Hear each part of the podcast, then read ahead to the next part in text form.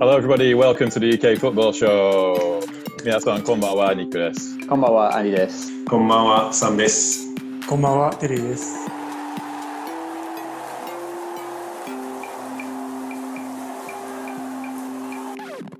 えー UK フットボールショーにようこそ、イギリスからお届けするプレミアリーグのトーク番組です。えーまずはですね、7月15日、あの、アーセナル対リバプールについてですけど、アーセナルは2対1で勝ちました。えーアーセナル側からラカゼット、リース・ネルソンあののゴールとリバプールはマネだったんですけど、リバプールはまさか記録落としちゃいましたね。もう100点いけないね。まあ、リバプールはね、あの、先制点取ったんだけどね、あの、マネのゴールで。でも、アーセナルはたった12分で、あの、2ゴールが入って、しかもちょっと、どの点もちょっとこう、リバプール側のミスがこう、招かれたゴールにはなったんだけど、これはどうなんだろうね。バンダイクとアリソンはちょっとミスがありましたね。チームが入れ替わったようだって言われてたよ。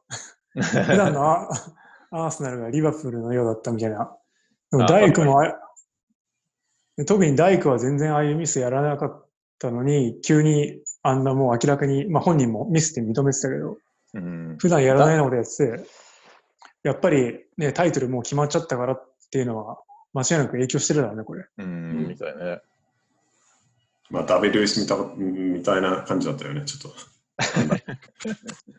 別になんかリバプールのレベルがそこまで落ちてないと思う。なんかひ100%じゃないけど、別にそこまでなんかあんまり頑張ってない感じもしない。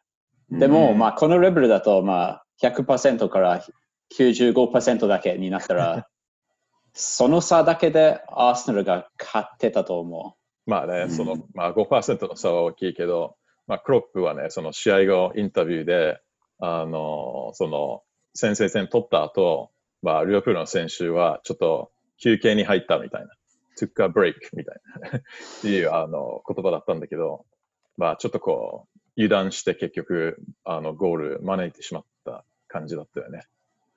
うんう。あ、クロップといえば、あの、2点目のゴールの後、えっ、と、見た？クロップのシーン。ああ、見なかった彼は。見てない。彼は彼はずっとずっとなんか口が開いてた。なんか30秒ぐらいなんかう動かずにこうやってしたんだけど、すっごい爆笑した、見たとき。ちょっといいいい感じのミームになりそうだね、これは。そうだね今後使え。そうだ。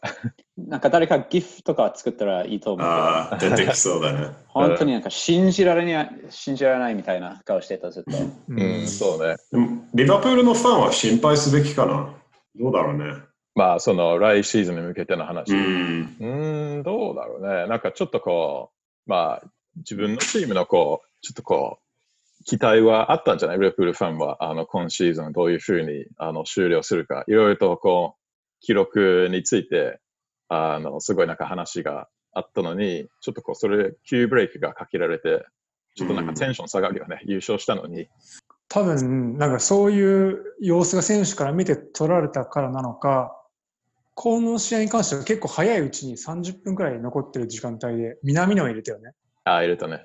で、多分南野は自分があのアピールしなくちゃいけないからっていう思いで多分あってクロップを選んだと思うんだけど、うん。本当はね、ああいう選手を出した方がもうちょっとモチベーション的にもあっていい気はするけどね。うんただちょただね、ちょっとその南野はあんまり良くなかったね、この試合。入ってすぐは良かったけど。うん、ちょっとこう、ポジショニングのセンスとか、ちょっとなんかう、ん。他の選手と被ったりとか、ちょっそと、ね。まあ、ハングリーさはすごい感じるけど、やっぱね、うんその印象を残したき、残したいだろうけど、うん、まだね、ちょっとそう、リバプールのスタイルにこう完全にこうまだ合わせてないような。まあ、時間かかるよね。それは、あの、ロバーツソンとかケイタとか、あの、やっぱ彼らも結構なるまで時間かかったから、南野もそうじゃないかなと思まあね。まあ、ファビーニョもそういう話よくしてたよう。ね。うん、そうだよね。まあファビーニョも。うん彼はなんかリバプールの、まあ、食べ物とかに慣れる時間がかかるとか。そんなにこう、なんかみ現現地のものを食べてるのかな、ファビーニョって。食べてない。なんか日本人としてちょっと勝手に想像してから見てたんだけど、今フィルミーノと南野が変わって、入って、まあ、あの同じポジション、2世9番みたいな位置にいたんだけど、なんか南野は本当に下がりすぎで、いろんなところにこう動きすぎてて、うん。もう場合によっては、あの大工たちの目の前にあのボランチの位置ままで下がってたんでね、カウンターしてるのに。うんなんかちょっと日本人として勝手にちょっと想像したのは、なんかすごく一生懸命走ってる姿をこのクロップに見せてアピールしようっていう思いもあったんじゃないかなって思いながら見てたんだけど、うんただあれは正直、あの、裏目に出てると思う。あのやり方は。そうね。まあなんかあの、クロップのスタイルは、なんか別にその、運動量とか、それを重視するね、あの、そのスタイルの要素もあるし、そこはこう、すごいこう、離れてるようなあの感じではなかったと思うけど、ちょっとこう、うん、なんだろうね、ちょっとこう、あちこち行き過ぎて、ちょっとこう、うん自分、多分いろいろ指示は出されたんじゃない？あの、その、あの、ベンチでこういうね、あの、こういうポジションでやってくださいとか、で、ちょっとこう、いざとなって、あの、ピッチ上に立ったら、ちょっとそれがこう、消えたっていうか、ちょっとこう、うんごちゃっとなったかな、その印象をうん残し、そうだね。残したい熱心が強すぎて、うん。あ、なんかそんな、まあそんな感じ受けたね。南野だけじゃないよね、その二軍としてちょっと最近出てるけどあんまり活躍してない人、あのオリギも特にこの1ヶ月ぐらい何もしてないし、シャキーリもあのこの間久しぶりにあの戻ってきてたけど、あんまり、えー目立ってないし、それ多分来シーズンもちょっとリバプールの一つの心配かなと思うけど、そうだね。二軍から一軍に上がって、本当にすごい活躍できる選手っているのかなってちょっと思って、うん、そう特にだね。フォワードの方ね、うん、若手がなんかちょっとステップアップできそうな、ね、選手はいそうだよね何人かいるけど、まだちょっとこう、早い、ね、あのそのスタメンとかね、いきなりスタメンとかは厳しいと思うけど、移籍市場の動きは気になるよね。リバプールはなんかこんなにあの今シーズン強いチャンピオンになったのに、あのちょっと今のチーム見てると、ちょっとこう新しいエネルギーがいるなとか思っちゃうよね。うんなんかこんな、こんなこう、あの、差で優勝が決めてる、あの決まってるのに。なんかね、しかも。B BBC が言ってたことは、ちょっと、ああ、その通りだなと思ったのは、まあ、クロップとしてはなんか、来シーズン、あの、We will attack title って言ってて、not defend 言って、なんかもう攻めの姿勢でいくみたいな感じなんだけど、ただこの今のフロント3に依存してて、なんかこの血の入れ替えみたいなのがあんまりないと、うん。なんか同じことがトッテナムで起きたよね。もう長い期間同じメンバーでやってて、なんかああいう方向に行かないように、うまいようにこのダイレクションを変えていく必要があるから、うんそこはすごく難しいところだねって、あの、BBC で今朝ね、き言ってて、その通りだなと思ったね。そうね、その通りだと思う。やっぱマンネリ化になったらダメよね。うん。うんしかも来シーズンすぐ来るよね。そうね東京だったらもうシーズン終わってから次始まるまで3ヶ月ぐらいあるけど、今回はもう本当に1ヶ月もあの休みないよね、確かそうよね。で、なそう、あの気づいたらもうひ始まってるような感じで、今のこうシーズンの終わり方と、来シーズンのそのなんか始め始め方は、例年と比べて、なんかすごいこう関関連がこう強いあの気がするよね。普通はう、ん。ね、サムが言ったように3ヶ月とかブランクがあって、もう再出発にあのなるんだけど、ちょっと今回は勢いがなんか持っていってしまいそう。うんということで、うんまあ今はちょっとなんかプリシーズンのようなものだよね。そうだよね。リバプールは逆に今そこまでなんかエネルギー使ってないから、逆にいいんじゃないかな。そう、他のチームみんな必死で 頑張って、そうそうそうプールだけはなんか落ち着いてなるほど。プレーしてる感じ。あ、逆に、あじゃあ頭いいかもね。なるほどね。まあ、そのループルね、その、まあ、あの、100ポイントの記録の可能性があの消えてしまったんだけど、歴代のその最高プレミアリーグチームっていうあの話があったんだけど、リバプールはまだ、ね、あの、今シーズンのリバプールはまだその議論に、まあ、なんていうの、その、当てはまるのか、皆さんの思いを伺いたいんだけど、どう？ちょっとこの数週間見て、頭の中で、まあ、影響があったのか。うんまあ、俺、連続でチャンピオンズリーグもプレミアリーグも優勝したから、やっぱりそれは結構大きなことだなと思う。イングランドのクラブチームとしてチャンピオンズリーグ優勝したチーム少ないし、しかもまあ2年でどっちも優勝したから、まあそれ、そういう意味ではやっぱ結構何年経っても忘れられないチームだと思うけど、うん。でもやっぱそういう記録が必要だよね。まうんあ、アーセナルのなんかインビンシブルとか、リバプールはまあせめてあのホームで100%とか、そういう今までなんかないような記録があったら、ちょっとそれはこのチームのアイデンティティになったとか。かな。あうん、でも、ロイ・キーン言ってたけど、メダルメダルの裏に何にも書いてないから、メダルは。まあそうね。メダルは変わらないね。うん。まあ例えばね、その、プレミアリーグ歴代の最強チームというと、まあ昨年のシティ、あの、アーセナルのインビンシブル、あの、ね、1シーズン無敗優勝できたとき。チェルシーで言うと、モリーニョの、あの、その、1回目の優勝、あの、果たしたチーム。で、ユナイテッドっていうと、まあ99年、そのチャンピオンズリーグ優勝チームと、2009年、あの、ロナウド、テベスとルーニーのうん時だけど、このあとでした。あ、あとレスターか。最強チームかな。どうだろうね。まあ、けなんか結構のよあの余裕で優勝したけどね、レスターは。うんまあ、どうだろうね。ループールは、あの、この中で並ぶべき？どうだろなんか今挙げたチームってそれぞれ最高勝ち点記録、無敗記録、最小失点記録とかいろいろ持ってるじゃん。ううん。トレーブルは初めてのトレーブルだとかなんか。そうだね。この、このリバプールが、この、この、今後も歴史的には絶対に忘れられない要素になる一つが、VAR の初シーズンだったことだよね。これはね、ぜ絶対に間違いなく言われ続けると思うよ。この、うん。そのシーズン初めてあの優勝したシーズンっていうのは別に良し悪しは別としても、うん。なんかそのシーズンのなんかメモリアルな意味で、多分ついて回ると思うけどね、俺。うん、まあ、思い、絶対思い出に残るよね。印象に残るよね。ね。あと、まあ、うん。もちろんこの中断もあって、あの、うん。いろいろね、あの、あった、そうだねあの、一年にはなるなるけど、まあ、確かにね、絶対忘れない、あの、シうんシーズンでゆあの優勝にはなると思うけど、そうだと思う。うん、まあ、テリーさん言うように、ちょっとこう、その記録的な、あの、チームの中で並ぶかっていうと、まあ、ちょっとそれは、あの、この先、何年かこう立たないと何とも言えないと思うよね。あの、まあね。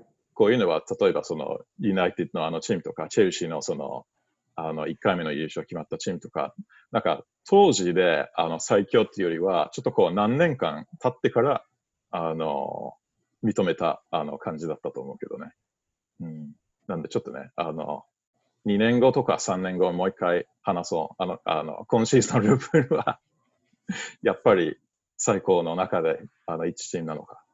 そううんこれからかもしれないしね、このリバプールは。そうだね。うん。うんということでね、まあ、リュープールの話はね、いろいろあるんだけど、逆にアーセナルはどう？あの、まあ、アルテタが入って、まあね、あの、しばらく経つけど、ちょっとこう、形が見えてきてるというか、あの、なんか、問題はあるけおども、うん、面白いことやってきたよね。いオバメヤンのベンチスタートで、そうね。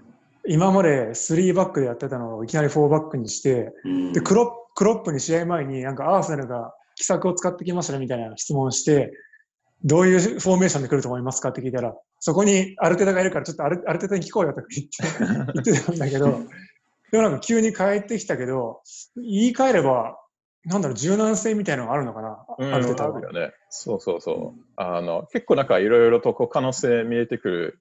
まあ、あの、中段から、あの、ちょっとこう、あんまりいいあの結果はあの最初にやったんだけど、その後はなんか割といいと思ったんだけどね。あの、ちょっとこう、新しいあのジェネレーションのアーセナルの選手は見えてくるしね、サッカーだったりとか、あの、うん。ティアニだったりとか、あの、なんかやっとブレイクできるようにはなってるんだけど、で、そのティアにね、まさに、あの、ちょっと話をしたいんだけど、まあ、あの、今シーズンからアーセナルに入って、で、なんか怪我した状態で入ってきたから、ちょっとこう、まあ、そのままこうスタートすることができなできなく、あの、ちょっとこう、あの、あんまりこう、印象、印象の、あの、残してないと思う。あの、今シーズン残念ながら結構いろいろと期待が、あの、あったのに。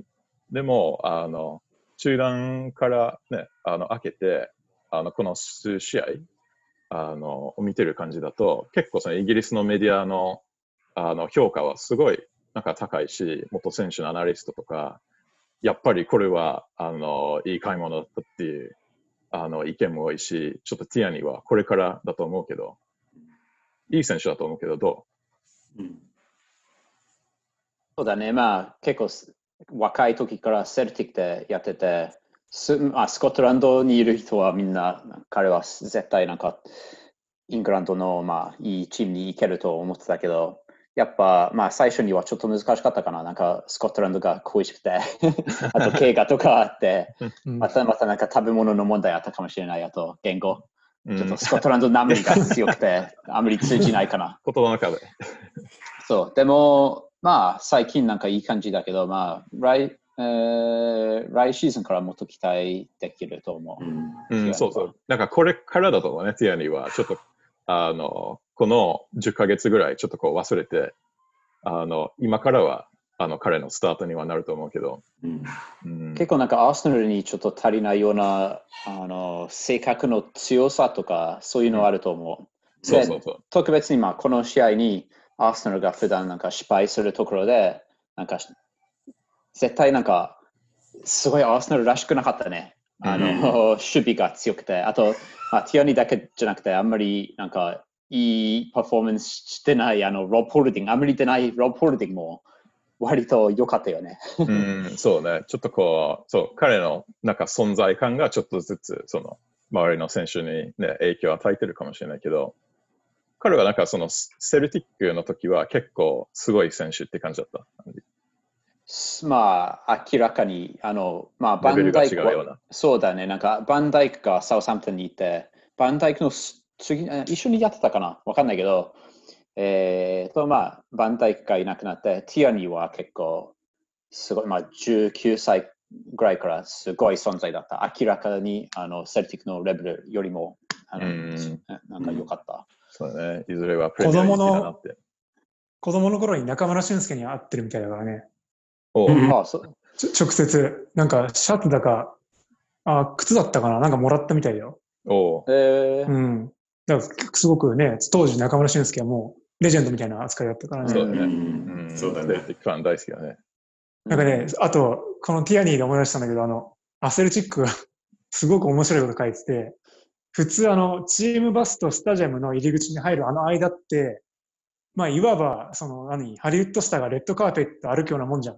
うんファンの人たちが集まってて、みんな、このギラギラ目を輝かして、うんああの選手が出てきたってなるなるから、選手としてはちょっと格好つけたくなる場所じゃん。うん。うんだけど、ティアニーは、あのテスコ、スーパーマーケットの 袋を持って、全くなんかその着飾るとか格好つける素振りもなく、なんかそういうところでも、なんか、なんていうの、この素のままいられるみたいな。そうそうそう。その ちょっとこ珍しいタイプ。ううん好感度めっちゃ上がったと思うけどね、そのテスコすのね、あの、ビニール袋を持ってて。彼テスやっぱりね。すごいな。日本のスーパーマーケットってどうだ？声優とかそういう感じかな。うんまあ、うん、そうだね。それもう本当にね、普通のスーパーって感じですよね。別に高級スーパーでも何でもなく、うん。あの、そうだね。一般の人が行くようなね。面白い。そう、それが面白かったね。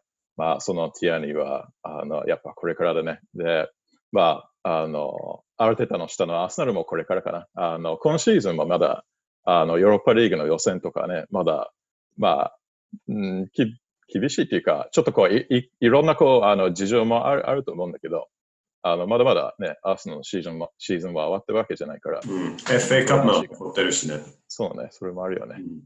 うん。さ、あの、ひ一つそういえば触れておかなくちゃいけないなと思ったのが、あの、マルティネスの超スーパーセーブ見たあの、ああ、そうね、そうそうそう。あのあ、あれはアレクサンダー・アーノルドだったよね。なんかディフェンスに当たって方向変わって、このホップしてくるみたいなボールを、うんスレ、見た見たスレスレのところで、うんで、なんかマン・オブ・ザ・マッチになってたけど、あれ、セーブ・オブ・ザ・シーズンかな、あれ。そうかもしれないね。うんそう。そういうのなんかこすすの、ごかった。この試合でマルティネスは、あの、アーセナルの選手で一番タッチ数が多かったらしいよ。あ、そうなんだ。取り上げるの忘れたけど、まあ、それ、それぐらい働いてたってことだね。で、なこれにオチがあるんだけど、この最後終盤、ダビド・ルイスがコーナーキックで前に出てこうとしたときに、今、スタジアムは静かだから、あの選手が何を言ってるか分かっちゃって、うん記。者の人が、お前どこ行くんだよ、出てくなよって言ってるのが聞こえちゃったらしいよ。すごいね。いやー先輩に、でも、ちゃんと、うんちゃんとそういうこと言えるのは、でも大事だと思うけど。そうね。まあ、あの、次の試合、アーソナルはアストンビラ戦があるよね。まあ、これはね、ビラはあんまりいい調子じゃないし、じゃないし、あの、いい結果ね、取れそうだけど、リバプールは次はチェルシーだね。そうだね。うん、これはいい試合になるんじゃない？しかもトロフィーを渡す試合になるみたいだからね。あ、本当だね。ああ、そうか、そうそうそうで、。チェルシーがなんか試合をしてリバプールの優勝が決まって、なんか運命的だみたいな、まあ、メディアはそういうふうに、まあそれは書くだろうなと思ったけど、うん、どうなるかね、これ。うん、そうだね。うん。まあ、うん、っていうところで、あの、アーセナル対、あの、リバプールのあの2対1の試合はそんな感じでした。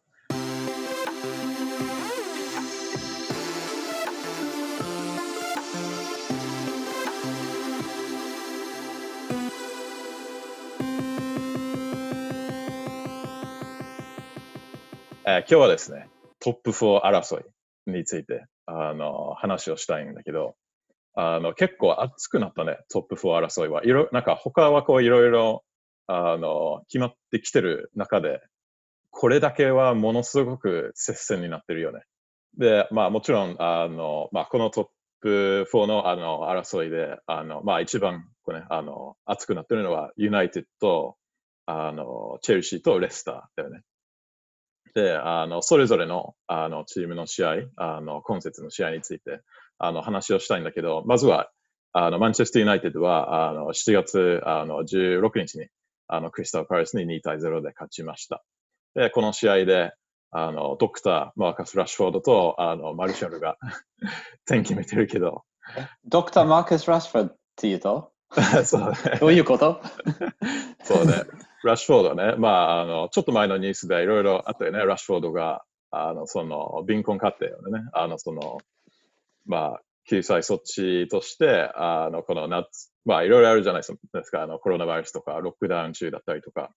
で、あの、まあ、夏休み期間中に、あの、その、子供たちへの、あの、給食の配給、まあ、それを無料で続けるべきと、あの、まあ、政府に呼びかけて、結構すごいね、あの、ソーシャルメディアで、いろんなこう指示を得て、まあ、自らこう行動して、で、なんか、最初はなんかちょっとこう半分無視されてる感じだったけど、見事に実現されて、で、あの、まあ、政府、イギリス政府は政策をね、あの、まあ、本当にそのラッシュフォードが、あの、よあの呼びかけてる通りに書いて、で、今週、ラッシュフォードは、あの、マンチェスター大学から、まあ、名誉、あの、修士号をもらった。まあ、それで、ね、ドクターになるんだけど、ちょっと、ドクター、ラッシュフォードと呼ばれるようにはなってるよね。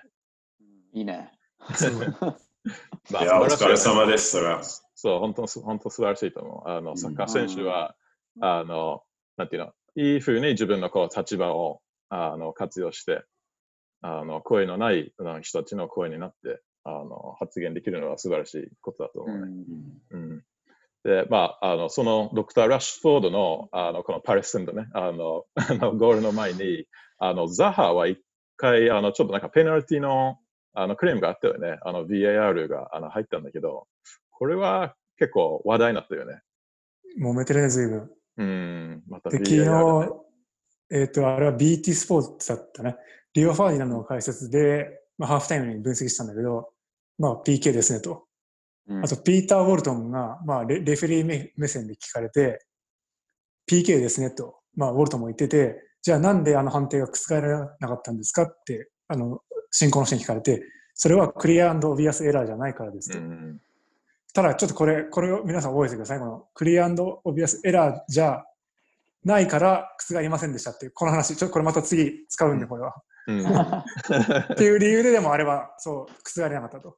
うん、でも PK は PK だったって言ってたよね。うん、そうね。まあ結構ね、あの誰でもこれは PK だったんじゃないのっていう、まあ声はあったんだけど、まあただその後、あの、ラッシュフォードがあの先制点決めて、で、あの、その後、マーシャルが2点目をあの加えたんだけど、あの、まあ今シーズンね、マルシャルがなんか9番またなったんだけど、ユナイテッドの最終、最初にあの加入した時は9番で、で、あの、あの、ゾラタンが来た時に11番になったよね。まあそこはなんかさすがにちょっとこう、譲らないといけない雰囲気にはな ったと思うんだけど。多分ズラタンの要求とかいろいろあったんだろうね。で、あの、まあ、今シーズンの、あの、まあ、始まりの前に、あの、まあ、スーシャーからテキストメッセージもらったらしいね、マルシャルは。あの、9番のシャツ欲しいのかと。で、マルシャルは即時に欲しいですってなって、で、あの、スーシャルは、じゃあ、あの、今シーズンね、あの、9番にふさわしい、ふさわしい選手っていうことを証明しろと、あの、言ったんだけど、で、あの、マーシャルのこう、今シーズンはちょっとこう、アップダウンもいろいろあったんだけど、あの、最近はすごいなんか安定感があるよね。あの、9番らしい感じにはなってるけど、皆さんはどう見てる？うん、しかも、あそのマーシャル、ラッシュフォード、グリーンウッド、そしてあのフェルナンデスという4人が最近すごいもうあのいい感じになってて、まあそのおかげでもあると思うよね、マーシャルの最近の活躍。うん。なんかその、フィニッシングとか、あの、今、今ままでなんか見てないようなこう、冷静さはなんかで出てると思うけどね、この数週間の中で、なんか特に。あの、本当にこう、あの、なんかマチュアしてきてるなっていう感じがする。まあ今、24歳だったよね。で、ユナイテッド来た時はまだティーネイジャーで、ファンハウルはなんか次の監督の贈り物になるっていうあのことを言ってたけど、その次の監督ギッグスだったっけ？だったんだけど、あ、そうだ、まあちょっとあったね。まあちょっとその通りにはいかなかったんだけど、ちょっとこう、いろんな監督挟んで、あの、まあ、あの、まあ、あの当時の、あの、ちょっと可能性が、あの、こう、果たしてきてると、あの、いうふうに思ってるな。うんやっぱなんかまあ、センスあ、ごめん、アンディ、どうぞ。ももっとストライカーの監督が必要だった、結局。うん、結局それだったから。うんうんかもね。うんで、あの、まあ、そこで、あの、スールシャールの、その、なんていうの、マネジメントスタイルとか、あの、まあ、スールシャールも上下はいろいろ激しかったよね、今シーズンは。あの、ちょっとこう、いろいろあったんだけど、まあ、再開後の、こう、あの、熱いチームは、なんか明ら明らかにユナイテッドだと思うんだけど、うんスールシャーは、なんか、どうなんだろうね、その、マネジメントスタイルだったり、コミュニケーションスタイルだったり、あの、やっぱりファーガソンとかいろいろ思い出す部分はあるかな。ごめん、ちょっと待って、ささっきちょっと順番間違えちゃったんだけど、うん。そのパパレスのあの BAR、つまたちょっとこすぐこの話が終わらせてるんで、皆さんすみません。ちょっと順番間違えちゃって。あの PK を見逃されたあのシーンの後に、PK、あ、ゴールが取り消された。オフサイドであ、うんうん。で、あれも BAR が入った。で、チェック時間になんか多分5倍ぐらいかかってるんで、それはでも判定が覆って、つまりそれはクリアオビアスエラーだったっていう話をしたかっただけです。大丈夫かな？話戻す。ごめんごめん。いや、その通り。そ その通りう。うん。そうね。あの、まあ、その、まあ、あの、スーシャーと、あの、ファーガソンの、こう、いろいろこうある比較に、あの、話戻るんだけど、どう？なんかちょっとこう、似てる点とか見える？俺は個人的にそんなに似てるとこないと思うけど、なんていう、今の若手の選手にすごくうん。いてほしいような監督だなと思う、スルシャーは。なんか、うん。自信を与えてくれるし、結構ポジティブな感じの人だから、まあ、ラッシュフォードもそうだし、グリーンウッドもそうだし、マーシャルも、そしてディフェンスにも結構若い人、あのあワンバサワンビサカとかもいて、そんなあの雰囲気を作ってる、うん。あるのおかげでこの若手が活躍できてると思う。うん。僕は正確うん。正確考えると、まあ、真逆だよね。あの、うん。怖いファーグソンとすごいなんか優しそうなあのスーシじさんみたいなャーだけど、でもまあ多分なんか外から、まあ、あの人のなんか目が見えないようなこと、なんか同じようなことしてるかもしれないね。うんうん。そうそう。なんか、あの、あ、ごめんなさい、どうぞ。あ、ここになんかすごく面白いデータの比較があって、まあ両者の明白に違う点。それはあのユナイテッド直近6試合で18ゴール決めてる。めちゃくちゃゴール取ってるでしょ。うんだけどこの18ゴールのうち60分以降に決めたゴールが2点しかないの。つまりすごく早い時間帯にもう試合を決定づけちゃって、で、スールシャルは結構思い切ってあの前線のフロント3とか入れ替えるじゃん。うん。で、それがあの結果的にコンディションを崩さずにあのローテーション効果をもたらしてて、スールシャールのその早く試合を決めてしまうっていうやり方は、とてもよく働いてるっていう分析。うんあのファーガソンとか、あとモーリーニョもそうだったよね。あの終盤のゴールで有名だったよ特にファーギータイムなんて名前があって感じで。そこはね、あの両者の監督の明白な違いだって、あの面白い分析記事が出てたね。うん、確かにそれはあるよね。うん。なんかその、コミュニケーションスタイルとか、なんかけ結構なんか意外と、あの、選手へのなんか話とかは、多分なんか似てる部分はいろいろあると思うんだよね、スールシャーは。あの、外向きにはすごいなんか優しそうな感じで、試合後インタビューでもうすごいなんか丁寧に答えてくれるし、たまになんかちょっとこう、あの、ちょっとなんか行き過ぎなところもあるんだけどね、その試合後インタビューとかで、ちょっとこう、舐められてるようななんか感じもあ優しい。あるね。でもなんか多分、あの、選手に対してはかなり厳しい方だと思う。ちょちょこちょここう話を聞いてる感じだと。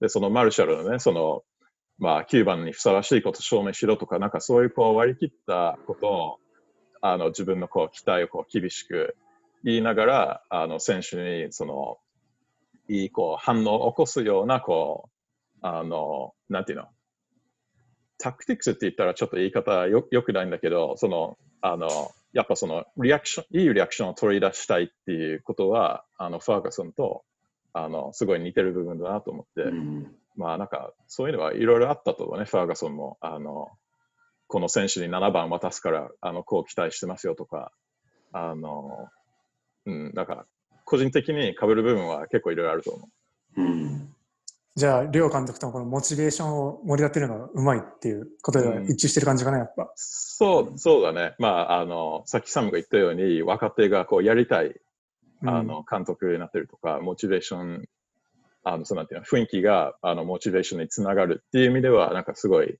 あの、それは、あの、共通してるところだと思うんだけど、あの、結構それは、あの、選手に信頼を預けてるから、かなと思うけどね。ファーガソンもそういう感じだったよね。あの、すごいこう、細かくいろいろこう、決めてるような感じじゃなくて、あの、それなりにこう、厳しい、あの、監督だったと思うんだけど、でも、ピッチ上に立ったら、結構、選手たちに任せてる感じだったと思う。あの、うんなんか、ロイ・キーンはよくピッチ上の、ね、監督ぐらいの権限あったとか言われた、ね、時もあったし、なんか、そういうこう、信頼を預けることは、共通してる点じゃないかなとも思うな。そのモチベーションを持ち上げるという意味で、あの、パトリス・エブラがスカイスポーツの解説に出たときに、すごく面白い自身の過去の経験談をお話しして、ちょっとそれを紹介したいと思うんだけど、あの、エブラはディディエ・デシャンの下でもプレーしてるじゃない。うん。で、デシャンに言われたこととファーガソンに言われたことの比較をして、まずデシャンに言われたこと。試合に勝つことが重要だ。厳しい状況でも最後に勝ち点3を持ち帰れるチームが強い。まあ、こうやってあのデシャンは気持ちを盛り立てようとした。うん一方でファーガソンが言ってたのは、勝つなんてことは当たり前だ。勝ち方を意識しようんう。こういう言われ方をして、もうすごく次元の違う感じだと。うんうんで、ファーガソンはね、やっぱあの、シティに勝ち点差で最後優勝明け渡っちゃったことがあったじゃない。うんだから最後の最後まであの、点を取ってもルースレスになれっていうことをすごく要求してたらしいんだけど、うんこういう言い方ができる監督が上に立ってると、選手はもう気持ちを抜かずに、もう戦い抜ける、もうこのなんか言葉の使い方のうまさをエブラはすごく感じたらしいね。そうね、全くその通りだと思うね。うんあの、で、ゆまあ、ユナイテッドは、まあ、それをしなきゃいけない状況かもしれないね。あの、その、あの、得失点差、あの、的には、ちょっとこう、そうだよね、今。ちょっと、あの、一緒に、あの、テーブル見ますか？あの、プレミアリーグの、ちょっとこう、一緒に見すごことにないがら、なってるよね、今。うん、あの、話をしたいんだけど、まあ、こういう感じになってるよね。あの、まあ、ユナイテッドは62点す。ごいな。で、レスター62点、チェルシー63点。で、あの、ここだよね。あの、得失点差す、得失点数、あの、うんざ 言い方間違えた。あの、ここなんだけど、あの、ユナイテッドはちょっと3点、あの、取らないといけないんだけど、なんか、いけなくはないかなと思う。ユナイテッドは次、ウェスタム。で、レスター次、スパーズじゃない？で、まあ、ああの、チェルシーがリバプールだけど、結構チェルシーとレスター的にはなんか厳しい試合じゃない？うん。やっぱそのレ,、えーレストはその時に9対0だったっけ？サウサンプトンに楽勝した時は結局1ポイント、まあ4ポイントうんになったそうって感じだよね。うん、そうだね。プラス31って多いなと思ったけど、やっぱあのサウサンプトン戦のおかげだったよね。うん、そうね。ほとんど3分の1はそれ。ちょっと微妙にまだ効果が残ってるけど、皆さんどう？あの、こうこのトップ4争いのこう展開はどう見える？どういうふうに終わる？マニューは OK だと思うんいやフォームが大事だよね。で、まあ、レストは一番、あの、リスタートの後、ちょっとなんか怪しい感じだけど、うん、そうだね。んそうそう。レスターはなんかなんだかんだ納得いかないようななんかパフォーマンス多いけど、で、あの、スパーズ戦は結構厳しいと思う。あの、厳しいねう。ん。まあ、レスターは、あの、シェフィールドユナイテッド戦で2対0だって、あの、結構良かったと思ったんだけど、その前は、なんか、かなり微妙なパフォーマンスが続いた、続いてたよね。まあレ、レスターはなんか次の試合はスパーズで、まあ、そういうことで、なんかマンチェスター・ユナイテッドとチェルシーのファンは、モリーニョにお願いしなければならないんだ。いや、こういうなんか面白いことがいいね。出てくると。うん、そうやな。チェルシーは、やっぱ安全？いやー、かなり怪しいと思うけど、だってあのレスター戦だってさ、いやー、やばかったでしょ、あのレスター戦も。レスター戦じゃないや、ノリッチ戦。ノリッチ、ノリッチッチ。そうね。まあ、そこは、あの、ね、あの、楽勝すると、あの、みんな思ってたと思うんだけど、ね、あの、まあ、ジルーの1点で1対0で決まったんだけど、ね、どんどんなんか点が入るかなと思ったけど、結構、接戦になってしまったね。うーんって感じだよ。ね、なんか有名な YouTuber の人とかわざとこの寝てるふりをしてそこを撮ってたよ。あ寝てましたみたいな。そうだね。そういう自虐的な動画アップしてたけど。うん、だ大丈夫ですかこれ？うん、そうだね。そういえば、あの、この試合、ジエックが見てたんだよね。現地、うん現地観戦してた、はじね。初めてね。うん。で、あの、そこでなんかしたんだけど、英語でのあの正しい発音は Z-ish らしいよね。日本語でなんかどうどうなるかよくわかんないんだけど、多分いろんなこう SNS で議論が あの発生するかなと思うんだけど。すごいいっぱいあるよ、カタカナ表記。ツイエク、ジエフ、ツイエフ、ジエク。今のジエシうん、まあでも、州らしいね。あの、この、まあ、英語の解説者にによるとだけど。まあ、なんか、名前は何だったっけ？え、何が？ュ。ハキハキムハ。キムあ、あそれで、それでいい。あ、そうあ、ハキム。ハキムにしよう。ハキム。その方がいいかもしれないね。ハキム Z。ハキム Z それで、それでいいしょにしようか。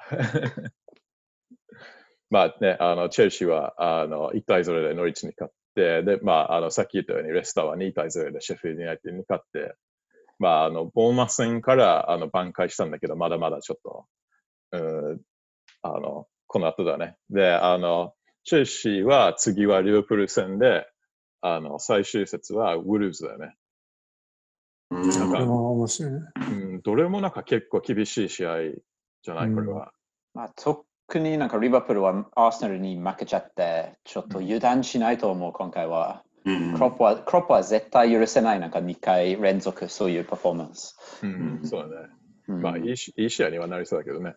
なりそうん、第三者としてね。ごめんね、テレーさん。テレーさん、緊張して見てると思うんだけど。いやー、心臓止まりそうなんで、毎回。そうね。しかもそのマンシティの、あの、もう来来年、チャンピオンズリーグ出れるっていう、あの、あ、そうだね。それも今週だったね。だからさらにそのトップ4を目指してるチームに厳しくなったよね。トップはそう5位 ,5 位じゃいけないからね。そうね。で、あの、レスター次は、あの、スパーズで、最終節は、まあ、この最終節で決まるかもしれないけど、ユナイテッド戦があるよね。多分、これがポイントになるんかな。それ絶対面白い。うん、そうね。これさ、誰このスケジュール組んだ人、天才でしょ、これ。天才だよね、本当に。本当にそうだと思う。あ、でもそれチェルシーにとって大きいよね。レ大きい。すごいスター対マニューだだからやっぱり両チームとも勝てない試合やん。うん、あ確かにじゃあ、チェルシーも大丈夫かな？マン ?3 位にマニューで4位にチェルシーかな？うん。の予想は。とと願いたいけど。そうね。まあ、チェルシーにいいのは、あの、その、チェルシーの運命運命はまだ手のひらにあるからね。あの、そうだね。ユナイテッドは結構ね、その、レスターにこう、ちょっとこう、こけること、まあ、その、対戦するから、それは一番こう、影響を与えられる場面にはなるんだけど、確かに。うん、そうね、スパーズ戦でちょっとこう何か、あの、期待するしかないよね、ユナイテッドファンは。で、あの、ユナイテッドはもちろん次はウェスタムで、あの、最後はレスターになるけど、じゃあ皆さんの予想は、チェルシー、ユナイテッドが入るじゃあ、ユナイテッドレスターにしようかな。おテリーさんに喧嘩売ってるのかって 思うぐらいの。いや、みんチェルシな同じ背景変えた方がいいかもね。ででみんなも、同じこと言うとつまらないから、まあそれにしてみよう。うん今度チャンピオンズリーグは最大5チーム出れるからね。もしかしたらその順位だけで決まんないかもしれないよ。時うん、そうかもしれないね。ねうん結局みんなハッピーになるよね、そしたら。そうだね。そしたら、ウォルブスはちょっと惜しい。あそうそうね、うんそうね。いや、ウォルブズはね、あの、今シーズン、あの、あと、シェフィールドユナイテッドも勢いが良かったんじゃない？あの、で、なんか中断からちょっとなんか、あの、まあ、シェフィールドユナイテッドは特にね、あの、ポイントを落としちゃって、あの、今のね、あの、8位になってるんだけど、シェフィールドユナイテッド行ってほしかったな、本当は。うんまあ、ヨーロッパリーグ出れたら面白いかもね。うん。でマネージャー・オブ・ザ・イヤーはどうかな？今、シェフィールドユナイテッドこうなってるけど、ああ、ありかもしねれない、ね。のね、ノミネートはされたみたいだね、最後の候補に。うん、そうね。まあ、だから、クロップにはな、なんかれ歴史的な30年ぶりとかね、いろいろあるじゃない、リバプールは。だから、まあなんとなく、ね、あの、クロップになりそうだけど、あの、なんか、歌唱評価監督優秀賞みたいなのがあったら、ぜひ、クリス・ワイルダーに、あの、あげ、あげるべきと思うね。うんまあ、あと、ショーン大師ね。そうそうね。まあ、なんかマそうだね。マネージャーズは難しいよね。あの、どうしてもその優勝とかが、あの、目立っちゃうんだけど、ちょっとこう、あの、違うなんか考え方とか、なんか必要なんかな、こういうのは。うんうんよくわかんないんだけど、うまく。うん。でもなんか気持ち的に大志とか、ワイルダーとか、何何かもらった方がいいと思うね。そうだね。それはすごく思うん。ちょっと UKFS から、ちょっと賞ぐらいはあげようか。えー、それは喜ぶやろうね。喜ぶかな